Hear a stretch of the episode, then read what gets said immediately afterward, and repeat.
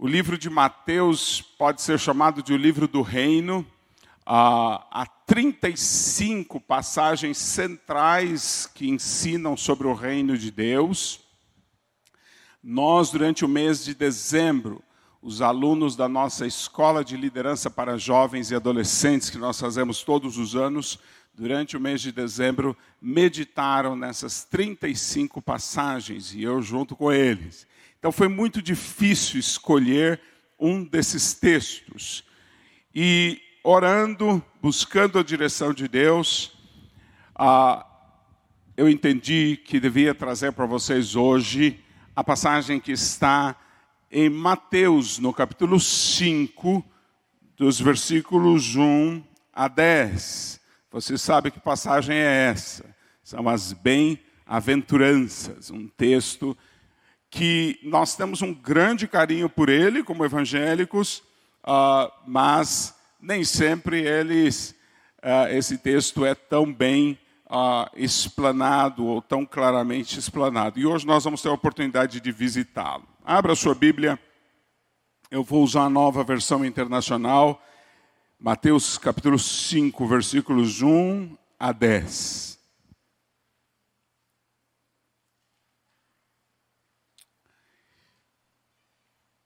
Mateus é fácil, gente, é depois de Gênesis.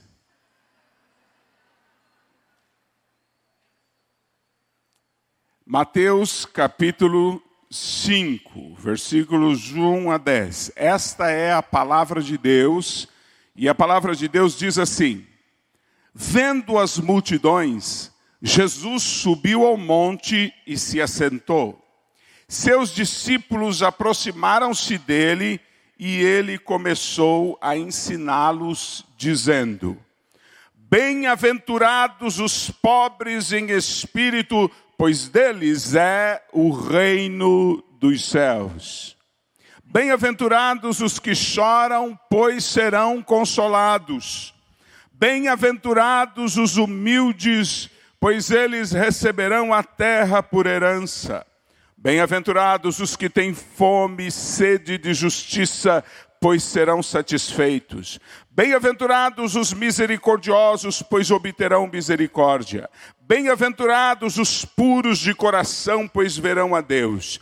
Bem-aventurados os pacificadores, pois serão chamados filhos de Deus. Bem-aventurados os perseguidos por causa da justiça, pois deles é o reino dos céus. Você quer ser feliz?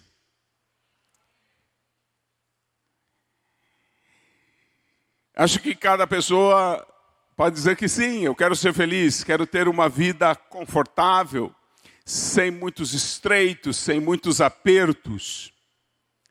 E de fato, essa é a vontade de todas as pessoas que nós conhecemos. Todo mundo que a gente conhece quer ser feliz. E essa frase, eu tenho o direito de ser feliz, parece que se tornou o slogan dessa geração. Eu tenho o direito de ser feliz. E por causa disso, muita gente não tem vergonha, nem medo, nem receio de tornar até os outros infelizes, desde que eu seja feliz. Mas o fato é que essa busca desesperada pela felicidade tem se revertido em cada vez mais infelicidade. De modo que os consultórios dos terapeutas para todo lado testemunham disso.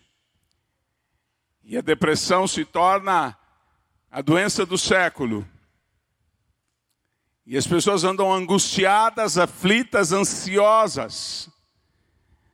A venda de remédios para ansiedade, para depressão, é um grande negócio. E quanto mais as pessoas querem ser felizes, mais infelizes elas têm sido. E nós precisamos olhar então para esse texto. Porque esse texto vai nos ensinar como de verdade nós podemos ser felizes. O Evangelho de Mateus está, como se sabe, desde a Idade Média, organizado em cinco blocos. Cada bloco do Evangelho de Mateus, ele é organizado dessa forma. Há primeiro uma narrativa. São narrados vários episódios, milagres ou fatos que têm alguma coerência entre si. E logo depois vem um discurso de Jesus. Mateus juntou ensinos de Jesus sobre o tema que ele quer tratar. Ele conta fatos, conta milagres, e depois ele traz um ensino que tanto explica aqueles milagres como é precedido por eles. E nesse texto, que nós conhecemos como Sermão da Montanha, uma coleção de ensinos. Os fatos que precedem o Sermão da Montanha no capítulo 3 e 4 são fatos que mostram qual é a razão do ministério de Jesus. Qual é o centro da pregação de Jesus? Nós começamos com João Batista pregando o reino dos céus. Depois nós temos Jesus pregando o reino dos céus, começando a pregar o reino dos céus. Temos Jesus chamando discípulos para pregar o reino dos céus. Temos Jesus continuando a pregar o reino dos céus por toda a Galileia. O reino dos céus é um modo de Mateus para preservar o nome de Deus para os judeus, judeus até em português. Em português, o judeu, quando escreve Deus, mesmo que seja a palavra Deus, ele vai escrever um D, tracinho, US, para não escrever o nome inteiro. Para ter reverência com o nome de Deus. Então, Mateus prefere dizer o reino dos céus. Mas é a mesma coisa que dizer o reino de Deus. Esse reino de Deus é o centro da pregação de Jesus. É o centro da missão de Jesus. É o centro da comissão de Jesus. Esta mensagem foi gravada durante o evento da Consciência Cristã e faz parte de uma série de outras mensagens que estão disponíveis no Bless, uma plataforma de estudos bíblicos focada em te auxiliar na sua jornada de fé. Acesse o link que está na descrição e saiba mais. Nós temos que pregar sobre o reino dos céus, como Jesus pregou. Essa é a razão do ministério cristão. E a começar das bem-aventuranças, e até o final do capítulo 7, o Sermão do Monte vai nos instruir sobre como é esse reino dos céus e de que maneira ele funciona. Então, nós vamos meditar sobre esse primeiro texto, esse primeiro ensino, que são as bem-aventuranças, e ver qual é a relação que as bem-aventuranças têm com o reino dos céus ou o reino de Deus. Como é que Mateus introduz o Sermão do Monte? De que maneira ele começa, de que maneira ele anuncia que ele vai mostrar os ensinos de Jesus sobre como é o reino dos céus. Ele diz assim, versículos 1 e 2: Vendo as multidões, Jesus subiu ao monte e se assentou. Seus discípulos aproximaram-se dele e ele começou a ensiná-los, dizendo: esses dois versículos são muito importantes porque eles estabelecem uma base para o ensino que vem em seguida. Deixa eu mostrar quatro coisas rapidamente para você aqui. Vendo as multidões. O verbo que é utilizado para vendo aqui, principalmente no tempo em que ele está, seria melhor traduzido por percebendo, não é ver com os olhos. Jesus não só viu a multidão, ele percebeu a multidão. Ele entendeu o que as pessoas queriam, o que elas desejam, o que é que elas estavam fazendo ali. Então, o ensino que vem em seguida é um ensino que é resultado da percepção de Jesus. Ele percebe, não só olhou que você está de camiseta preta, você está de camisa vermelha, não olhou apenas isso. Ele percebeu aquelas pessoas, entendeu aquelas pessoas. E então a mensagem que vem em seguida é resultado dessa percepção e desse entendimento. Quando ele percebeu as pessoas, ele subiu ao monte e se assentou. E é fácil de perceber, e todos os leitores da Bíblia, estudiosos da Bíblia, têm concordado que há uma alusão aqui a Moisés trazendo do alto do monte a lei de Deus. Então, no início do ministério de Jesus, ele com toda a autoridade sobe ao monte, assenta-se como um mestre deveria fazer e vai trazer uma palavra que é a constituição do reino de Deus, que é a base, o fundamento deste reino, do mesmo modo como a lei foi a base do Estado, da nação de Israel. E então seus discípulos se aproximaram dele. A palavra discípulo é uma, um, termo bastante interessante,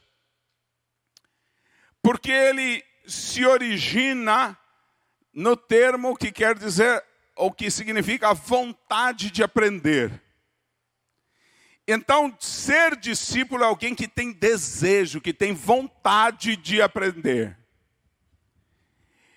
Está muito na moda falar sobre discipulado. E a gente anda pelas igrejas por aí e diz: Ah, eu sou discípulo, o outro é discípulo, eu sou discipulador. Bom, você tem real vontade de aprender? Porque essa vontade de aprender fez que, na medida em que Jesus sentasse, os discípulos logo se aproximaram dele. Se tem vontade de aprender, cada oportunidade que você tem de ouvir Jesus falando, você quer se aproximar dele. Podia falar mais sobre discipulado, mas veja que essa percepção de Jesus das multidões, essa vontade dos discípulos de aprenderem, são a causa, são o fundamento do ensino que vem a seguir. E finalmente, ele começou a ensiná-los dizendo: a expressão na língua original, ela é progressiva e ela é bastante interessante. Se Jesus abriu a boca, e começou a ensinar colocando os seguintes argumentos. Porque essa palavra que está traduzida tão rapidamente como dizendo, ela na verdade tem a força de. O, a, o radical, a raiz que está por trás dela é deitar, quer dizer, colocar, assentar um argumento. Jesus então vai colocar argumentos sólidos, bem estabelecidos. Ele começou a ensiná-los colocando argumentos, estabelecendo princípios. E é o que nós vamos ver em seguida. Sobre o que é esse ensino de Jesus e como é que ele é transmitido. O ensino de Jesus, como começa nas oito nos oito argumentos seguintes. É bem-aventurados. Ele vai ensinar sobre bem-aventurança. Ele vai ensinar sobre o que é ser bem-aventurado. Você sabe o que é ser bem-aventurado? Tenho certeza que você imagina. A raiz mac aqui que está nesse, nessa palavra, ela significa enlarguecer, alongar. Então, o que é ser bem-aventurado? É estar enlarguecido, alongado. Né?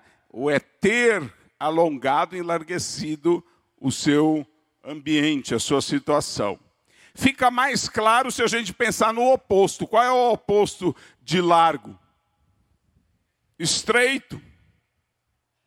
Qual é o, o oposto de longo? É o salário, sempre acaba antes do mês terminar. Então, ele não é muito longo, ele é curto. Então, a ideia de bem-aventurado é alguém que está vivendo confortavelmente, folgadamente, largamente. Então veja bem, Jesus olha uma multidão que está em volta dele. Ele percebe essa multidão. Qual é a coisa que primeiro chama atenção em Jesus, percebendo o desejo daquelas pessoas, a vontade daquelas pessoas? Quero ser feliz. Eu quero estar confortável vivendo folgadamente. E o que é que Jesus começa a ministrar? Olha, vou ensinar para vocês como é viver confortavelmente. De que maneira você pode viver tranquilamente, sossegadamente, confortavelmente. Ser bem-aventurado. E ele vai nos ensinar. Sobre o formato desse ensino, é bastante interessante porque a leitura pode enganar um pouquinho. Você começa a ler e diz: Bem-aventurados pobres de espírito. Então quer dizer que se eu for pobre de espírito, então eu sou feliz. Não é isso que o texto está dizendo. Porque depois tem logo uma partícula que diz: Pois. Você não é bem-aventurado porque é pobre de espírito, você é bem-aventurado porque seu é o reino dos céus. A bem-aventurança está sempre relacionada com a segunda parte do versículo, não com a primeira. Então nós vamos encontrar essa estrutura. Bem-aventurado fulano, porque tal coisa acontece com ele. Então, todas as vezes nós vamos ver essa mesma estrutura ser apresentada. Então, qual é o conteúdo dessas bem-aventuranças? São oito bem-aventuranças. Você nota que a partir do versículo 11, versículo 11 e 12, há uma nona bem-aventurança, mas ela pertence a outro ensino. Como é que a gente sabe disso? É porque Jesus está nessa nona bem-aventurança comentando a oitava bem-aventurança e comentando para um público diferente.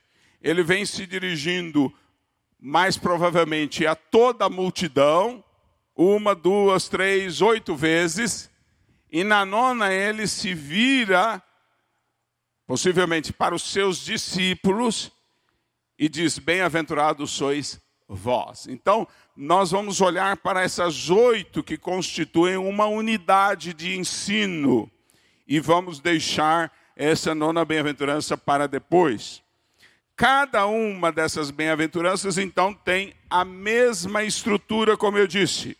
As pessoas de uma determinada condição são ditas bem-aventuradas. Mas a bem-aventurança não se deve à condição delas, e sim a algo que elas recebem. A algo que elas recebem. Não é algo que elas fizeram, nem algo que elas são, mas algo que elas receberam sem terem feito.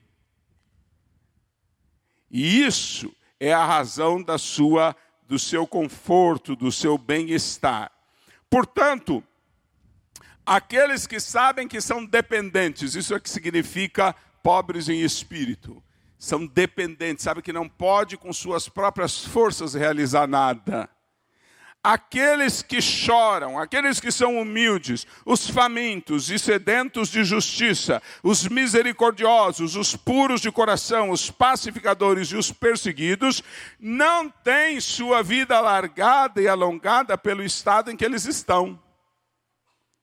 Embora isso seja uma condição para eles receberem aquelas coisas que os abençoam. O verdadeiro bem-estar, conforto, a felicidade, segundo Jesus nesse texto, é ter o reino dos céus, ser consolado, receber a terra por herança, ser satisfeito, obter misericórdia, ver a Deus, ser chamado filho de Deus e ter o reino dos céus novamente. Repetido.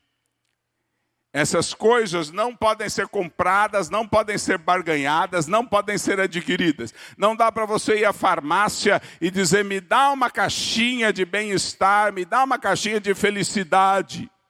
Não se compra. Veja bem novamente a lista: como é que eu posso ser feliz? Eu serei feliz se e somente eu tiver o reino dos céus, mas não se compra não se obtém, ele é dado como consolo, o receber a terra por herança, o ser satisfeito, o obter misericórdia, o ver a Deus, o ser chamado filho de Deus, o ter o reino dos céus. São coisas que nós vamos receber do Senhor. E lembre-se que Jesus está tratando do contexto do reino dos céus todo o texto anterior. E nós poderíamos incluir até mesmo o capítulo 1 e 2, porque ele trata do nascimento de um rei e os primeiros momentos de um rei. O capítulo 3 e 4 vai tratar da pregação do reino. E então, quando se começa a ensinar o Sermão do Monte, ele está no contexto dessa pregação do reino. No reino de Deus, você recebe as coisas que podem te tornar feliz, que podem te dar esse bem-estar, e são essas que nós vimos. O reino dos céus é o contexto do livro de Mateus e a essência do Evangelho de Jesus. Ele foi o cenário narrativo para esse ensino do Sermão do Monte. E como é que o reino dos céus está presente nas bem-aventuranças? Veja lá, versículo 3: Bem-aventurados os pobres em espírito, pois dele é o reino dos céus. Bem-aventurados os perseguidos por causa da justiça, versículo 10, pois dele é o reino dos céus. Veja só, primeiro a gente nota que o reino dos céus é a única fonte de bem-estar aqui nessas oito, que é repetido duas vezes. Duas vezes. Nós não vamos ouvir em oito vezes, duas vezes a palavra ah, consolo, satisfação, alcançar misericórdia, mas ouvimos duas vezes, pois deles é o reino dos céus. A segunda coisa interessante é que o reino dos céus também se destaca porque ele é, é dito primeiro e último, como fazendo um, um, um colchete, um parênteses, como organizando um conjunto. Reino dos céus é a primeira bem-aventurança, reino dos céus é a última bem-aventurança nesse texto. Também vamos ver que o reino dos céus, mencionado nas bem-aventuranças, é também no capítulo 3 e no capítulo 4 a essência da pregação. Portanto, ao manifestar o reino dos céus nas bem-aventuranças, Jesus está falando daquilo que é a essência da pregação do Evangelho. Agora, como a bem-aventurança consiste em ter o reino dos céus? O texto diz pois deles, eles são bem-aventurados, pois deles é o reino dos céus. Você vai ser feliz, vai ter uma vida confortável, uma vida alongada, uma vida enlarguecida, se seu for o reino dos céus. Essa é a palavra do Senhor Jesus aqui. Não é se você tiver dinheiro, é se o reino dos céus estiver sobre você se seu for o reino dos céus. Não é se você viver uma grande paixão, um amor de novela, é se o reino dos céus for seu. Não é se você tiver uma roupa bonita para estrear cada dia. Não é se você tiver um carro do último modelo. Não é se você tiver uma casa de mais de 400 metros quadrados se o reino dos céus for seu. Se o reino dos céus estiver sobre você, isso vai trazer a você alongamento, enlarguecimento, conforto, bem-estar. Mas como? Vamos olhar bem para essa frase. Primeiro, nós temos essa partícula pois. Ela indica que não é quem eu sou, o que eu tenho, o que eu faço que me traz bem-aventurança. A bem-aventurança vem por causa do reino dos céus. Segunda coisa que eu quero que você note é que deles é o reino dos céus. Não é aqui possessivo, no sentido de que o reino dos céus me pertence, no sentido em que eu sou dono do reino dos céus. Isso porque o reino é dos. De quem que é o reino? Dos céus. Se o reino é dos céus, como é que ele é meu também? Eu não sou dono do reino dos céus. O pronome usado aqui, conforme alguns estudiosos, ele tem como raiz a ideia de um vento instável, um vento que vem contra, um vento que volta. Então, esse pronome é, faz a ideia retornar para a pessoa.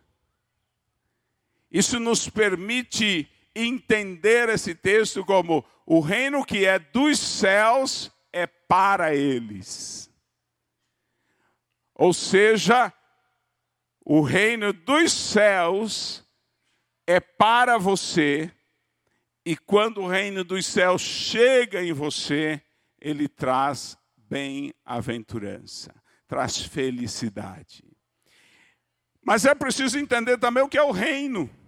A gente fala o reino dos céus, o crente já pensa logo no castelo da Cinderela, com a bandeirinha em cima, o príncipe encantado, a carruagem de abóbora isso não é o reino dos céus.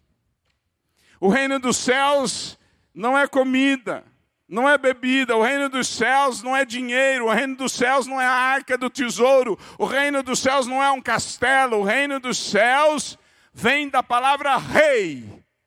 Significa o governo dos céus. Significa que Deus em Cristo está governando a sua vida. Isso é o reino dos céus. E quando Cristo começa a governar a sua vida, dirigindo o seu querer e o seu efetuar, dirigindo os seus desejos, dirigindo os seus planos, dirigindo os seus sonhos, dirigindo as suas vontades, então ele traz bem-aventurança.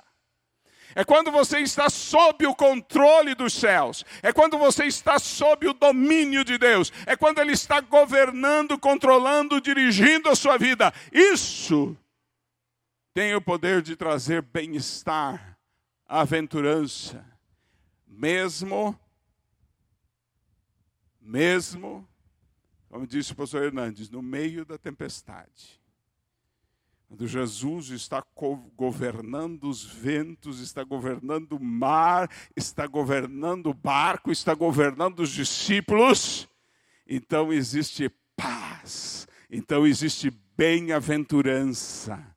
Esse é o reino dos céus. Por favor, não confunda o reino dos céus com espaço geográfico, não confunda o reino dos céus com uma propriedade, não confunda o reino dos céus com uma conta bancária, não confunda o reino dos céus com um domínio uh, na internet, não confunda o reino dos céus com uma doutrina, com uma declaração doutrinária, com, não confunda o reino dos céus com essas coisas. O reino dos céus é Jesus dominando cada pensamento, cada sentimento, cada vontade, cada querer seu todas as suas ações, quando você puder dizer, eu fiz isso porque Jesus mandou, eu fiz isso porque Jesus ensinou, eu fiz isso porque Jesus me orientou, então o reino dos céus está na sua vida. E aí, a bem-aventurança, e aí a bem-estar, e aí a paz, quando o Senhor está nos dirigindo, quando o Senhor está nos governando. O reino dos céus que traz bem-aventurança, ele é o governo de Deus sobre a nossa vida.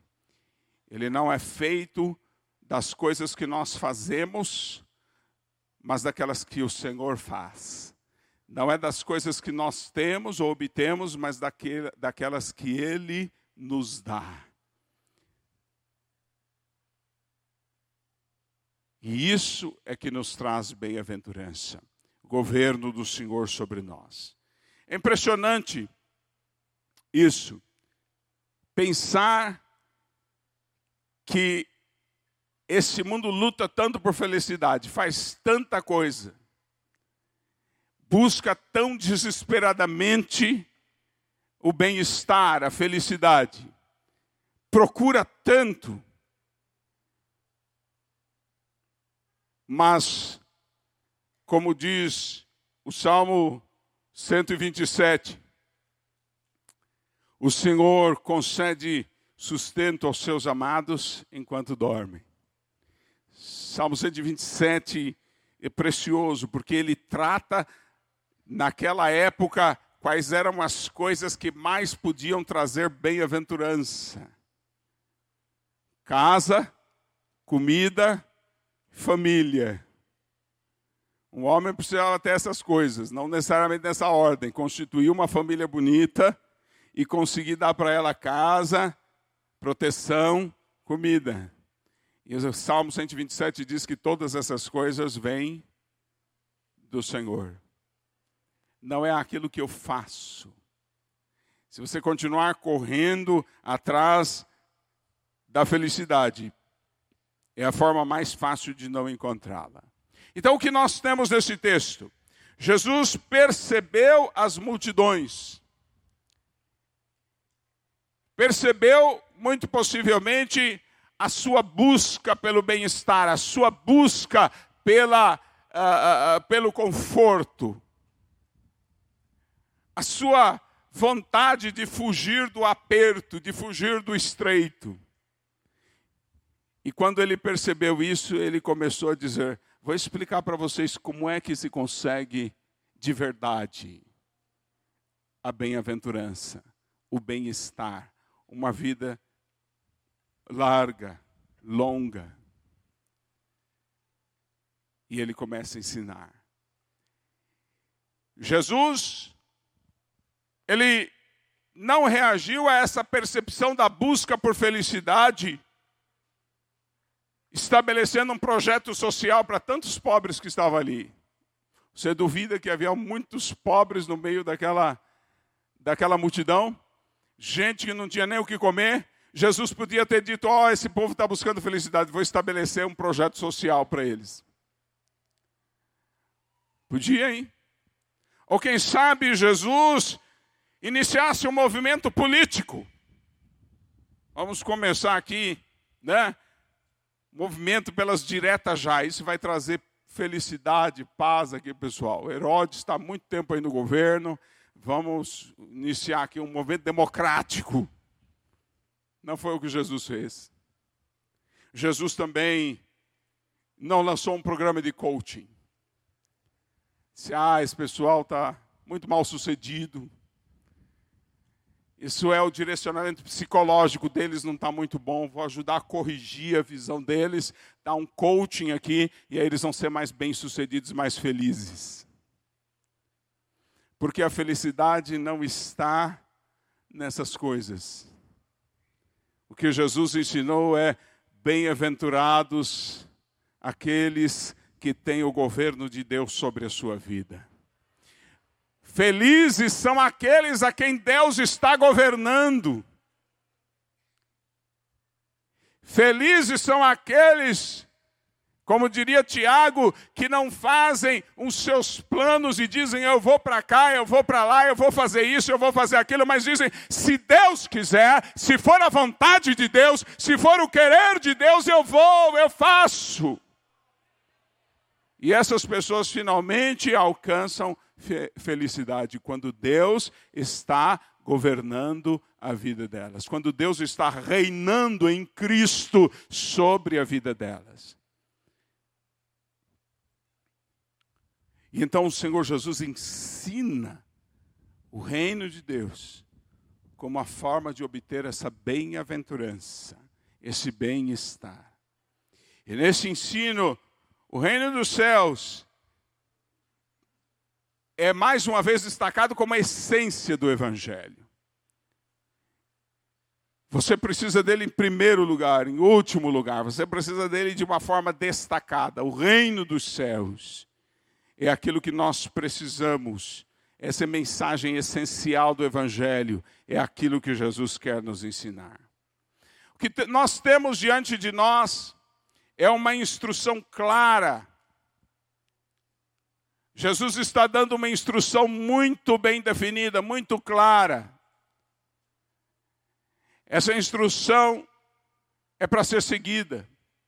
Seus discípulos ouviram isso, e depois eles ouviram também: vão e discipulem as nações, ensinando-as todas as coisas que eu vos tenho ordenado. E então aqueles discípulos ensinaram para outros, ensinaram para outros, e esta palavra é para nós hoje. Ela é verdadeira para nós, ela é necessária para nós. Em um mundo onde as pessoas buscam tão desesperadamente a felicidade, na pós-modernidade as pessoas perderam a esperança nas instituições, no coletivo. E nós vivemos a era do, do macaco. Cada macaco no seu galho. O individualismo, a busca do prazer pessoal, particular, a busca do prazer egoístico, egocêntrico. Nesse cenário, tanto naquela época como na nossa, Jesus está ensinando de onde vem a verdadeira felicidade, a verdadeira bem-aventurança, verdade... o verdadeiro conforto. E esse conforto, duas vezes mais do que qualquer outra razão, vem pelo reino dos céus. Vem pelo governo de Deus sobre a nossa vida. E eu quero que você entenda isso hoje. Eu quero que você compreenda isso. Deixa de lado toda ansiedade. Deixa de lado toda angústia. Deixa de lado todo desespero. Deixa Deus governar a sua vida. Deixa Deus dizer o que Ele quer.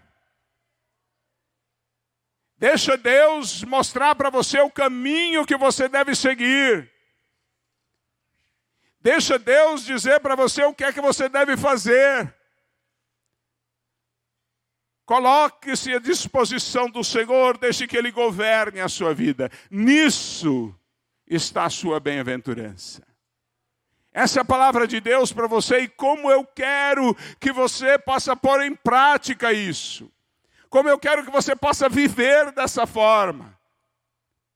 Como eu quero que você entenda isso. Porque nós estamos vivendo dias difíceis para a igreja, nós estamos vivendo dias difíceis para uma nova geração que está olhando para os adultos, que está olhando para nós e que está fazendo do mesmo jeito, de modo que a depressão, a angústia, a frustração vai crescendo entre os adolescentes e até mesmo o suicídio. Porque eles olham para os adultos e veem os adultos andando desesperados, através de em uma busca intensa, desesperada pela felicidade. E eles também começam a buscá-la. E quantos vão atrás de uns comprimidos, vão atrás de umas injeções, vão atrás de um cheirinho, para ver se consegue essa felicidade, se consegue esse bem-estar. Mas Jesus está nos ensinando que não existe melhor bem-estar, que não existe coisa que dê para você maior paz, maior alegria, maior felicidade, maior eh, longura, maior largueza do que poder dizer eu estou no centro da vontade de Deus, eu estou onde Deus quer que eu esteja, eu estou fazendo o que Deus quer que eu faça, eu estou indo onde Deus quer que eu vá.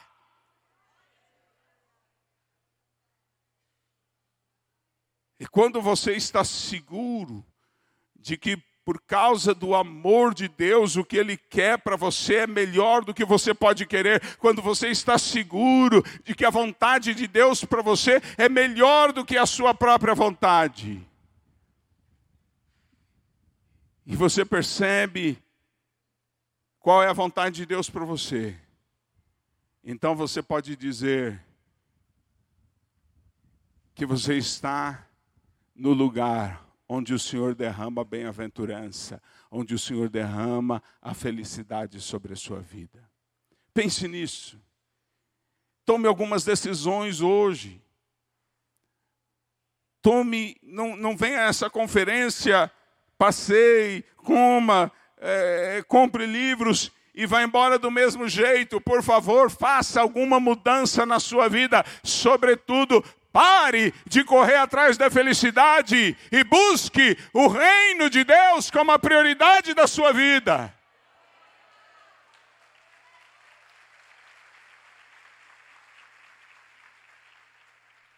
Eu não acho que isso é fácil.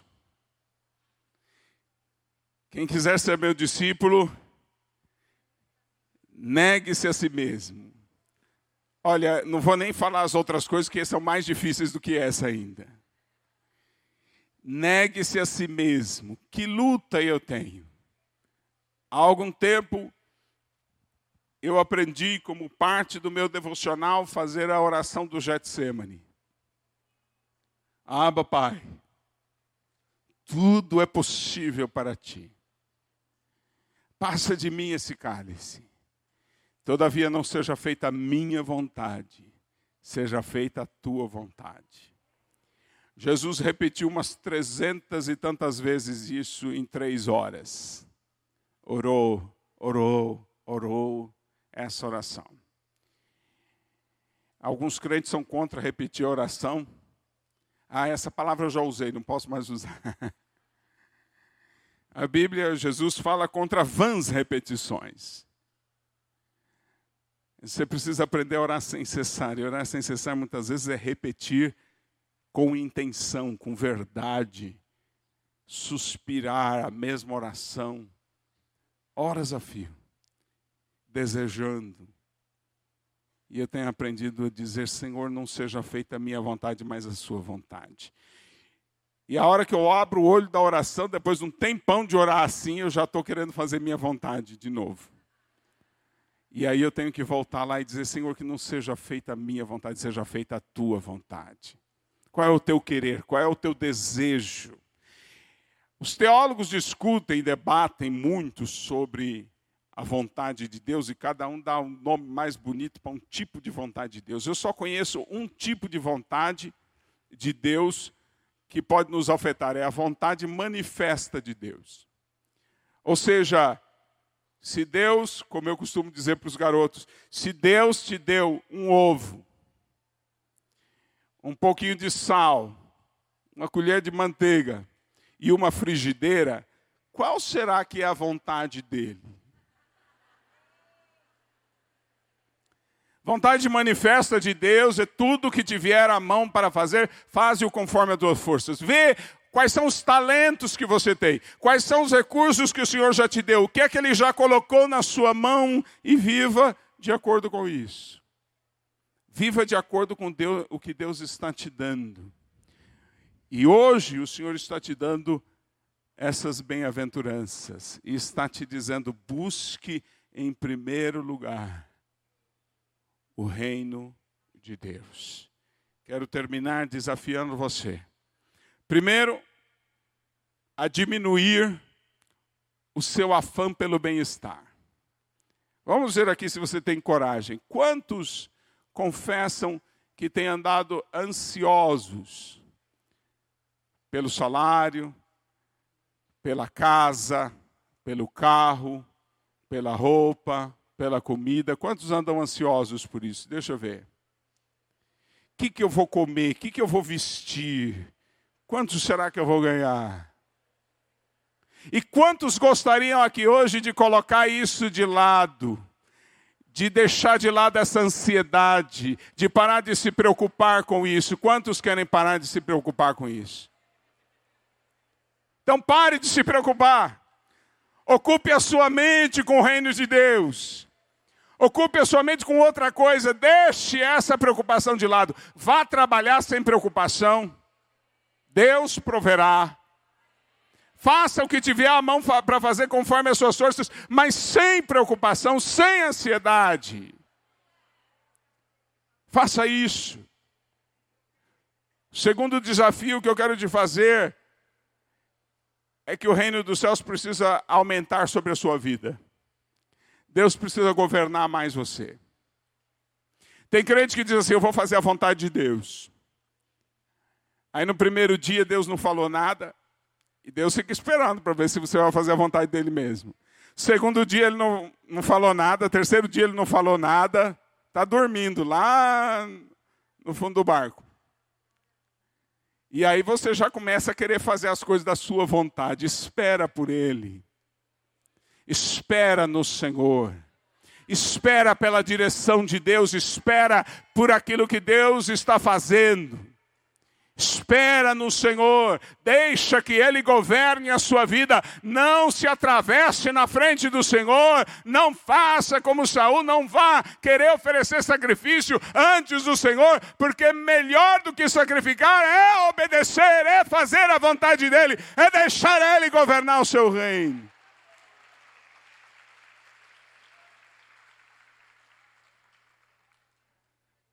Deixe o reino dos céus aumentar sobre a sua vida. Quantos querem que o reino dos céus aumente sobre a sua vida? Quantos vocês querem, quantos vocês querem que o Senhor governe o seu casamento, a educação dos seus filhos, o seu trabalho, a, a, governe até a sua oração? O que, que eu vou falar agora, Senhor?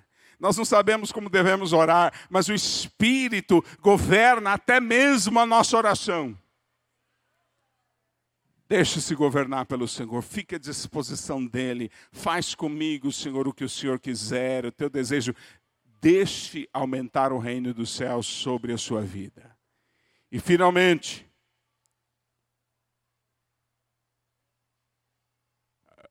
ainda duas coisas. Primeiro, divida o reino dos céus com outras pessoas. É interessante que muitas igrejas estão tão preocupadas com o bem-estar das pessoas que elas começam a fazer um monte de coisa que não é necessário.